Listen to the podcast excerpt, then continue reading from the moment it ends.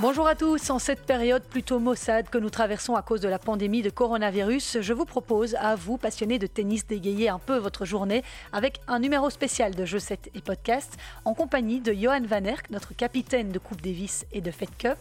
Nous évoquerons avec lui cette cruelle défaite des Belges en match de qualification pour la phase finale de la Coupe Davis le week-end dernier. Courte défaite face à la Hongrie à Budapest 3-2. Privé de David Goffin, on le rappelle, notre équipe belge a bien failli créer l'exploit. Qu'est-ce qui lui a manqué? Comment cette équipe voit-elle le futur? On en parle durant ce podcast spécial en compagnie de Johan Van Erck, celui qui était en première ligne sur le banc des joueurs. On évoquera aussi avec lui la Fed Cup, même si elle ne se jouera pas en avril. Il évoquera les ambitions de cette belle équipe féminine et lèvera le voile sur un éventuel retour de Kim Kleisters. Bienvenue dans ce podcast. Mon nom est Christelle prêts.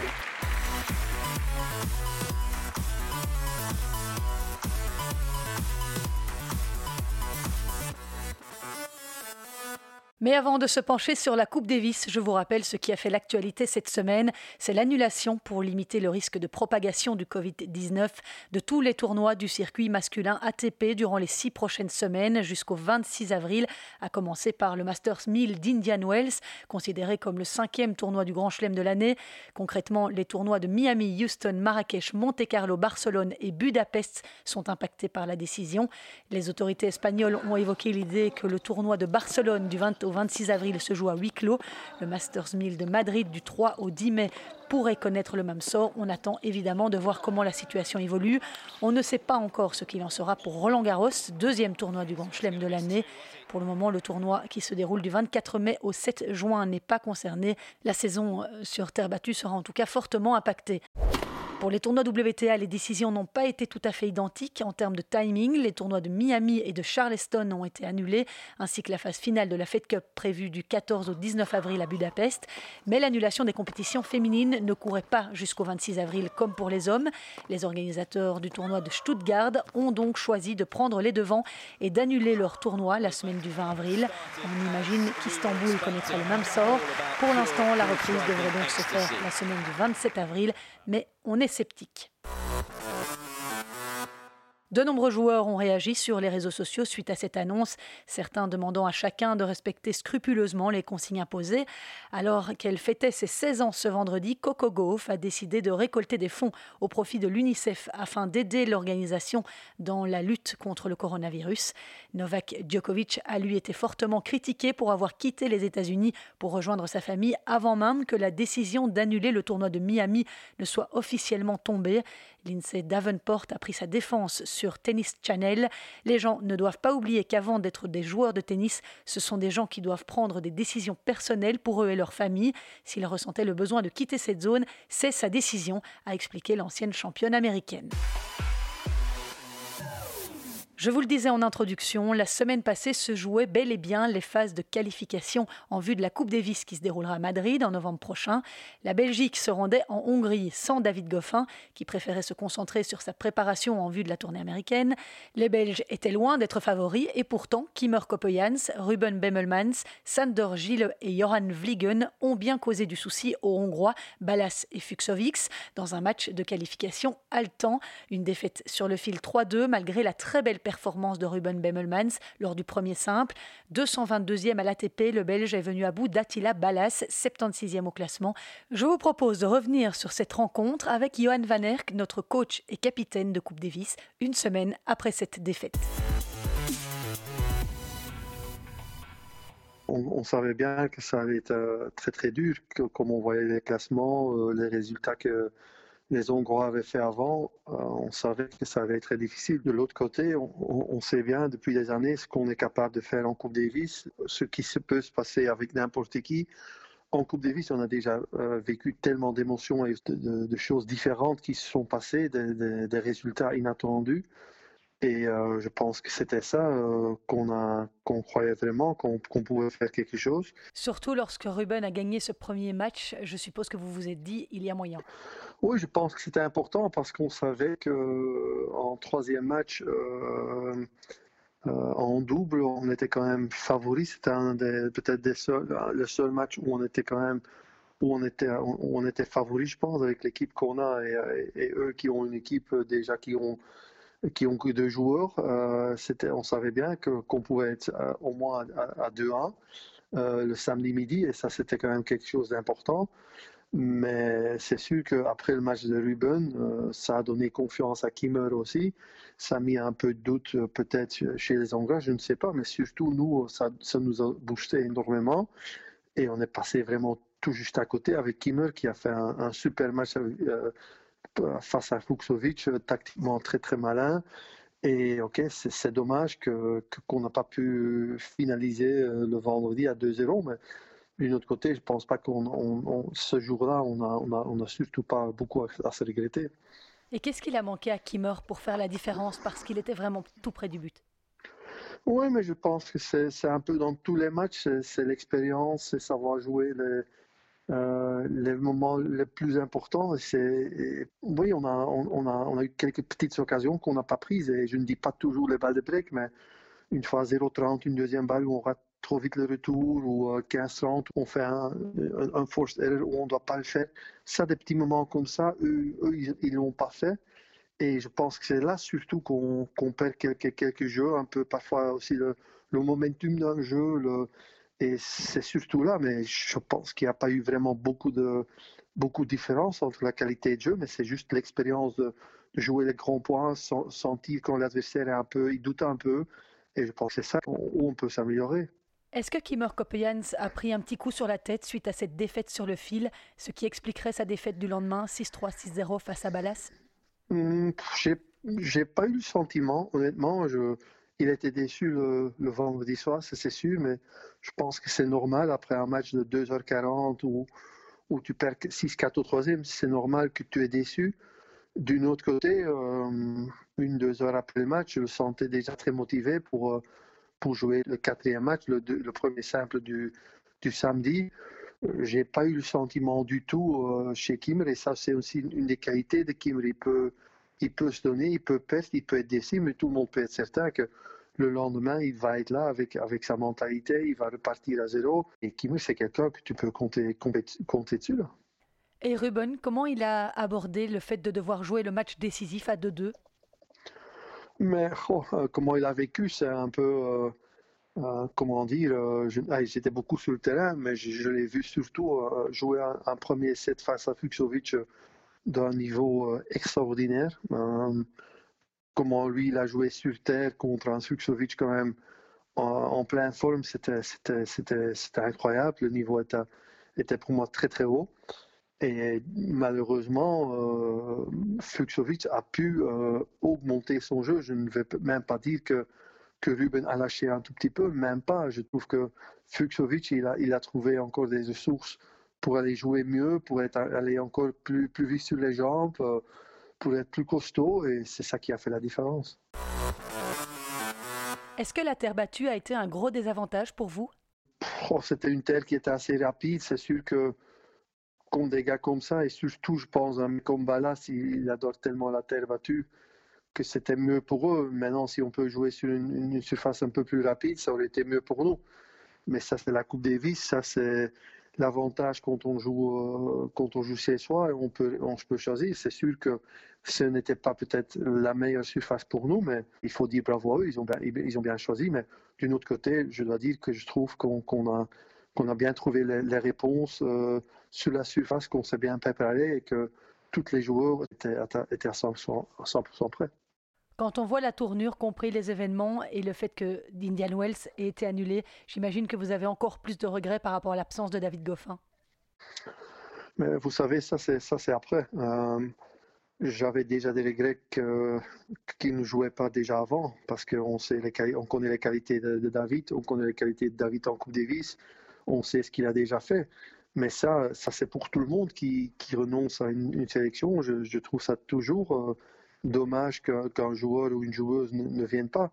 Mais il faudra l'accepter et, voir ce qu'on peut faire pour, dans l'avenir, que ça ne passe plus. Maintenant, euh, c'est une discussion qu'on devrait avoir à Indian Wells. On ne l'a pas eu.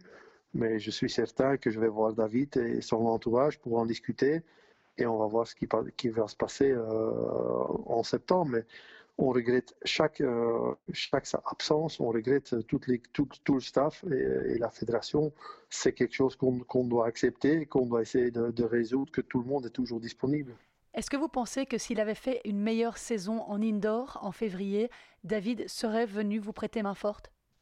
Je ne pense pas. Euh, dans les discussions que moi j'ai eues, euh, cela n'avait rien à voir avec les, les résultats qu'il avait faits c'est surtout par rapport à Union Wells et, Miami et son, destin d'être dans les top 10 à la fin de l'année et de, de pouvoir tout faire pour ça et voir toute l'année ensemble avec, avec les jeux qui viennent aussi. Dans les explications que moi j'ai eues, ce n'était pas le cas que le fait qu'il n'a n'a peut-être pas bien joué à Marseille ou qu'il aurait pu faire mieux à Rotterdam ou à Montpellier ou à Marseille, ça n'a pas joué un rôle, je pense. Alors le tirage est tombé il y a quelques jours. Vous allez en Bolivie au mois de septembre jouer le barrage du groupe 1. Que pensez-vous de ce tirage? On a eu déjà peut-être euh, beaucoup de bons tirages, surtout chez nous. Maintenant, oui, euh, c'est pas l'idéal d'aller en, Bolivie euh, après l'US Open. Donc ça, un peu, ça va encore parce que c'est c'est pas très loin des États-Unis, c'est 10 heures. Mais ok, on, on sait qu'on a les qualités pour aller gagner là-bas on sait qu'on a les qualités pour, pour, être, pour, pour être une équipe qui, qui, doit être à Madrid et on doit croire, croire à ça. Maintenant, on va voir les circonstances qui vont nous euh, mettre devant nous, euh, où on va jouer, le terrain, la surface, euh, l'altitude et tout ça. Et après, dès qu'on est sûr ce qu'on va en avoir, c'est à nous de, de, de, bien, bien préparer ça, de, de bien, bien voir comment on va attaquer cette, cette rencontre. Mais d'une côté, oui, c'est pas super comme tirage, mais d'une autre côté, je pense qu'on a toutes les qualités pour aller gagner là-bas. Pour vous, ça doit être assez différent de devoir travailler avec des jeunes joueurs sans pouvoir compter sur des joueurs expérimentés comme Steve, comme David? Oh, C'est différent, hein. on savait que, que, ça allait venir. Je pense qu'on on, on en doit beaucoup à Steve. Il a fait tellement pour la Coupe Davis et pour le Télé en Belgique.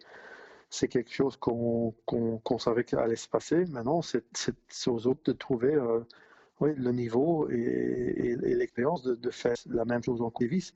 C'est sûr que c'est différent, mais d'une autre côté, c'est un, sacré challenge aussi pour tout, tout, le staff, pour aller tirer euh, les autres joueurs vers le haut, de, les aider pour, euh, pour monter en ranking et gagner en expérience dans, des grands matchs. Mais ça reste une tâche euh, extrêmement, ça reste un challenge quand même incroyable. Et c'est ça qu'on voit aussi, quoi. Cela fait 9 ans que vous êtes à la tête de cette équipe de Coupe Davis. Est-ce que vous prenez toujours autant de plaisir? Certaines rumeurs disent que vous pourriez arrêter non, non, moi je suis, non, j'ai pas l'intention d'arrêter. Non, j'ai encore la même ambition, j'ai encore la même envie. Euh, j'adore faire ça. Pour moi, comme j'ai toujours dit, ça, reste quelque chose que que j'adore faire. Euh, si je puisse faire ça toutes les semaines, euh, je serais, je serais très heureux. Euh, mais moi, je pense que dans, tout ce qu'on fait, on doit essayer d'avancer à chaque rencontre, euh, ensemble avec les staffs, le staff avec les joueurs, euh, moi avec les joueurs, moi avec les staffs, moi avec l'entourage personnel de, de, chaque joueur, et nous comme équipe avec la fédération. Ça, c'est des choses qui sont importantes pour moi personnel pour pouvoir continuer. Et pour le moment, j'ai encore ce sentiment-là. Et oui, non, j'adore encore faire ça et je continuerai. Et pour parler un peu des filles, puisque vous êtes sur les deux fronts, à la fois capitaine de Coupe Davis et de Fed Cup, mhm. ça doit être très différent de gérer des filles par rapport aux hommes.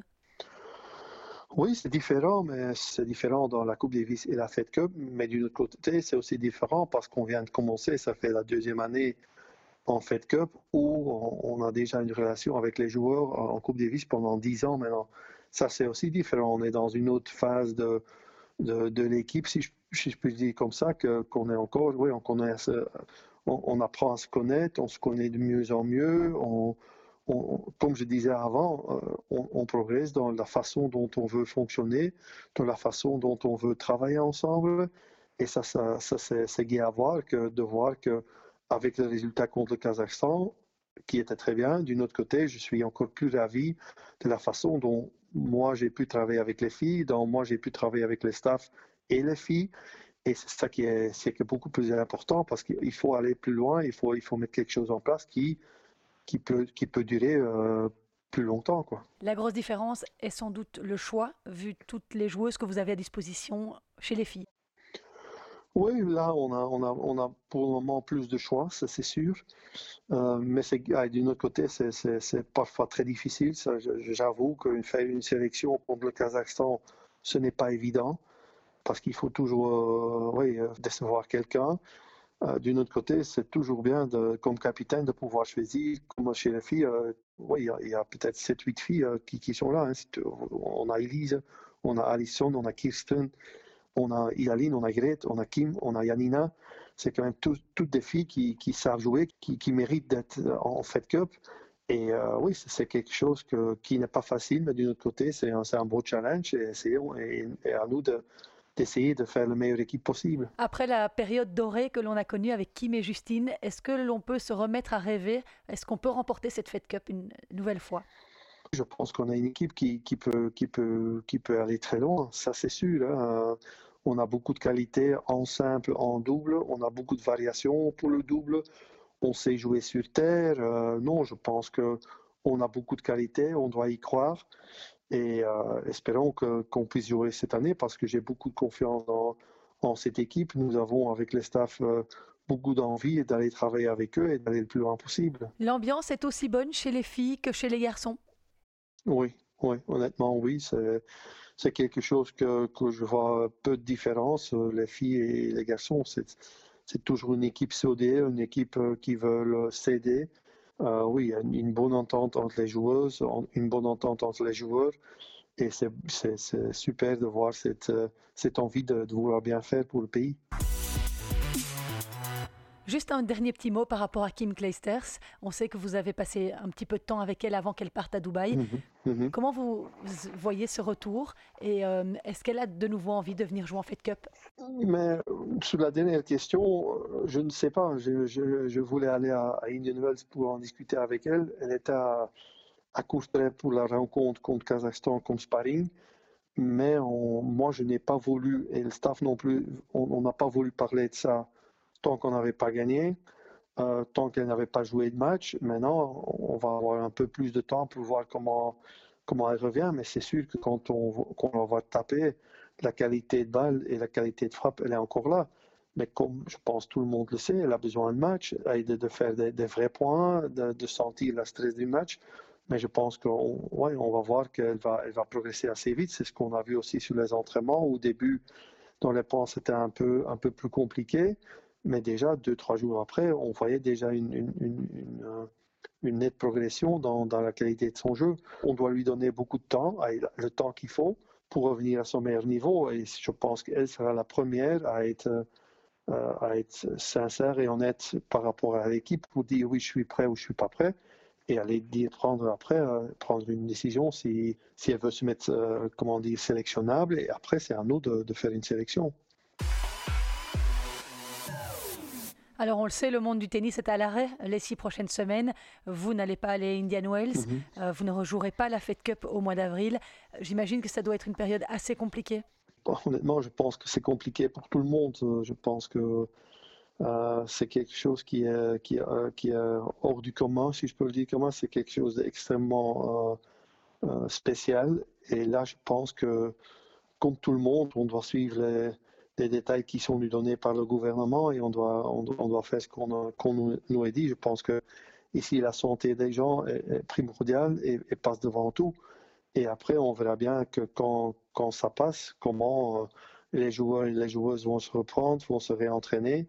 Mais je pense qu'honnêtement, on doit, on doit juste euh, euh, rester à l'écoute et, et obéir ce qu'on dit à 100%.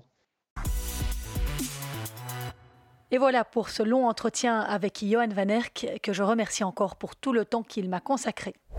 Outre les six pays déjà qualifiés d'office pour la seconde édition de la phase finale de la Coupe Davis, à savoir l'Espagne, la Russie, le Canada, la Grande-Bretagne, la France et la Serbie, douze autres nations ont conquis leur billet le week-end dernier. La Croatie, la Colombie, l'Australie, l'Italie, l'Allemagne, le Kazakhstan, la Tchéquie, les États-Unis, l'Autriche, l'Équateur, la Suède et la Hongrie. Le lauréat de la Coupe Davis 2020 sera connu au terme d'une semaine de compétition prévu du 23 au 29 novembre à Madrid, où seront rassemblées donc 18 nations. La Belgique, elle, a conservé sa quatrième place au classement mondial par pays et était tête de série numéro 1 du tirage au sort du groupe 1. Elle devra se déplacer les 18, 19 ou 20 septembre en Bolivie. Les Boliviens, dont le meilleur joueur est Hugo Delienne, 94e à l'ATP. Une dernière info en bref, on a appris le retour sur le circuit de Pironkova, ancienne 31e joueuse mondiale et demi-finaliste de Wimbledon en 2010.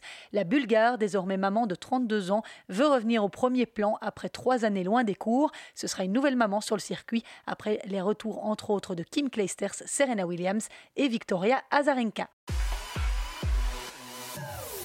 C'est sur cette info que je vous quitte. Merci beaucoup d'avoir été à l'écoute. Je ne sais pas quand je serai en mesure de vous donner d'autres news dans un nouveau jeu C'était Podcast, mais je vous donne rendez-vous sur mes réseaux sociaux pour vous tenir informé, bien sûr. Surtout, prenez soin de vous et des autres. Si vous êtes joueur de tennis, courage durant ces quelques semaines hors des cours. Portez-vous bien. Ciao.